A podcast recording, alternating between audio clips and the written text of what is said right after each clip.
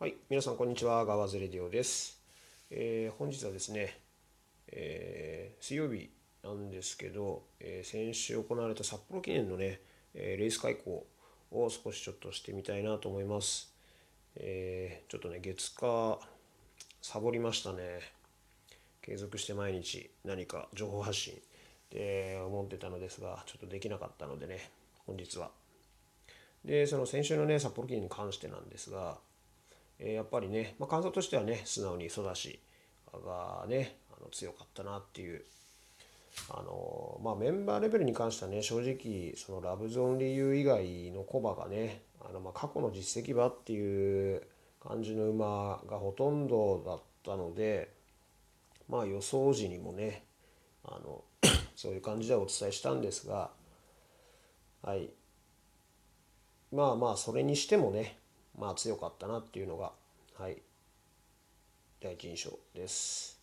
で自分の予想のね反省点としましてはあの展開面でその、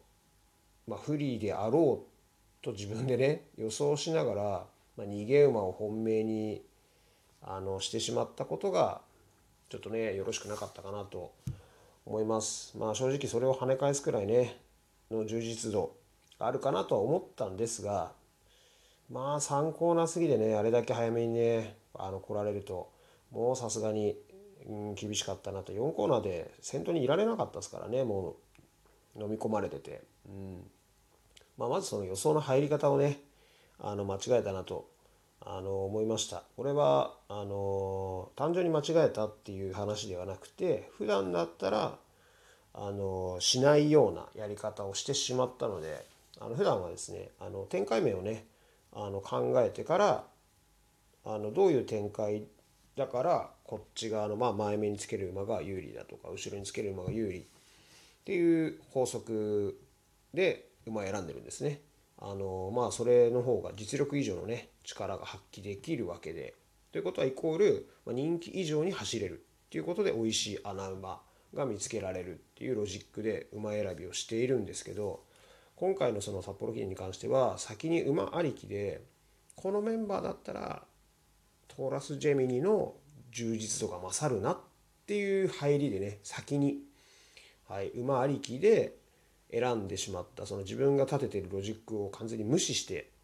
あの本命馬をね選んでしまったのでこれはまああの反省ですね本当にただただ。うんで結果ね自分がその予想した展開面通りにあの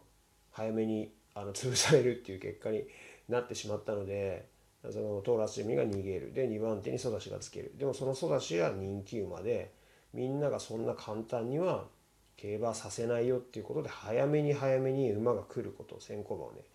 ソダシ潰しにかかってくることは分かりきっていた。っていうことはトーラス・ジェミニーも当然圧がかかるっていうことなんでそうしたらね、まあ、やっぱりうんまあ厳しかったですよね。ちょっと早すぎたですかね。そう考えるとまあ後ろ側の馬からを本命にあのするべきだったかなとあの改めて思いました。まあそれとまあ含めてといいますかあのそれにね応えたその厳しい流れ耐えてそう勝ち切ったソダシはやっぱり強かったなと思いますね。まあ、あの予想した通り、えっ、ー、とまあ、潰しにかかったのが、えっ、ー、とあれですね岩田康成騎手がね、はい、外目からね早め早めであのソダシの外に行って追い上げていくっていう形をねあの取っていましたがまあ仮に岩田騎手がやらなくても他の騎手がねあの早めに行ったんじゃないでしょうか。うんまあそれはね目に見えてただけで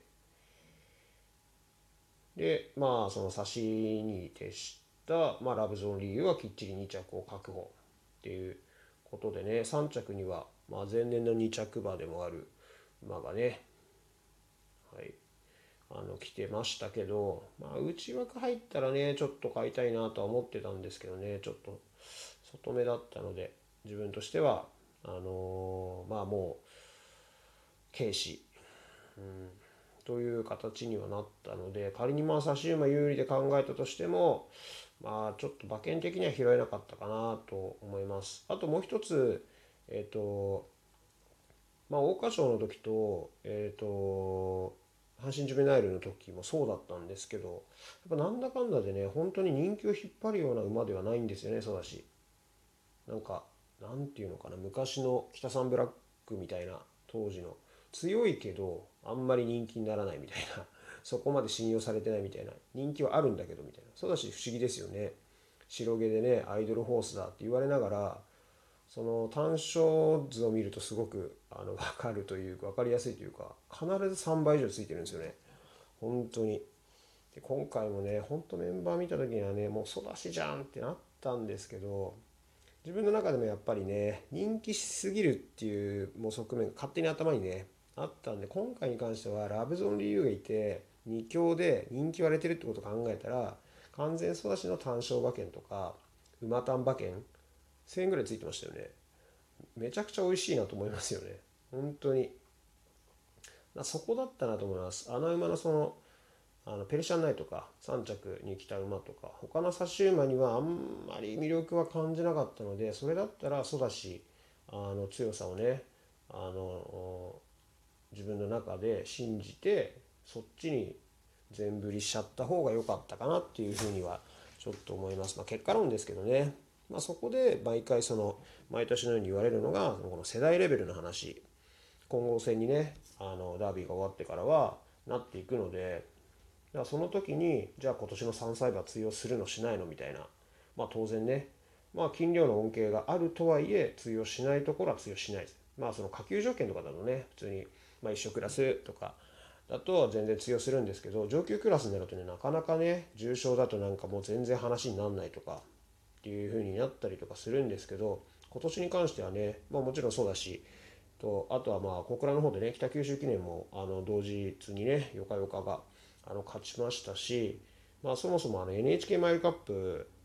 をね勝ったシュネルマイスターがそのままねあの安田記念に出てきて、あのー、3着でしたしあもう十分通用するなっていう感じではありましたよね。あとはあの他の、まあ、2勝クラスかなこの間あの結構強い勝ち方した馬もあのいましたし、まあ、それを考えるとねあのこの先の秋のあの G1 も3歳馬の活躍ちょっと期待できるんじゃないのかなって思いますよね。昔誰かが出たんですけどその年の秋の重賞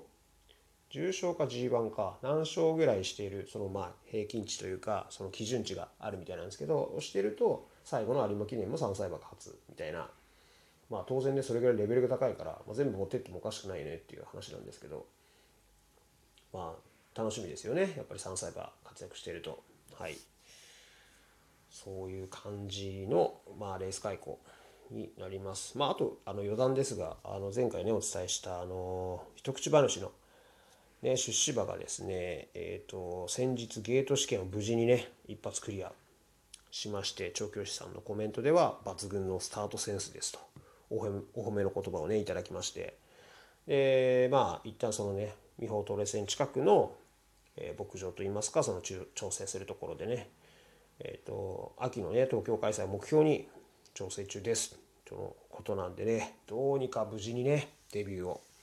果たしてくれればいいなと思います。本当にねいくら高いお金を払ってもねデビューできずにねそのまま引退っていう馬もね本当に多いのでどうにか無事にはいと思いますのでまあ、またねなんかね進展あって何かありましたら、まあ、続報ねお届けしたいなと思いますのでそちらの方も是非お楽しみにしていただければと思います。それではまあこのチャンネルではねまあこの競馬の話だけじゃなくてね何かしらで皆さんのためになる、まあ、これはためになってるのか分かんないですけど 予想も当たってないですしなる話をお届けできればなと思っておりますので今後ともよろしくお願いいたします。それではまた。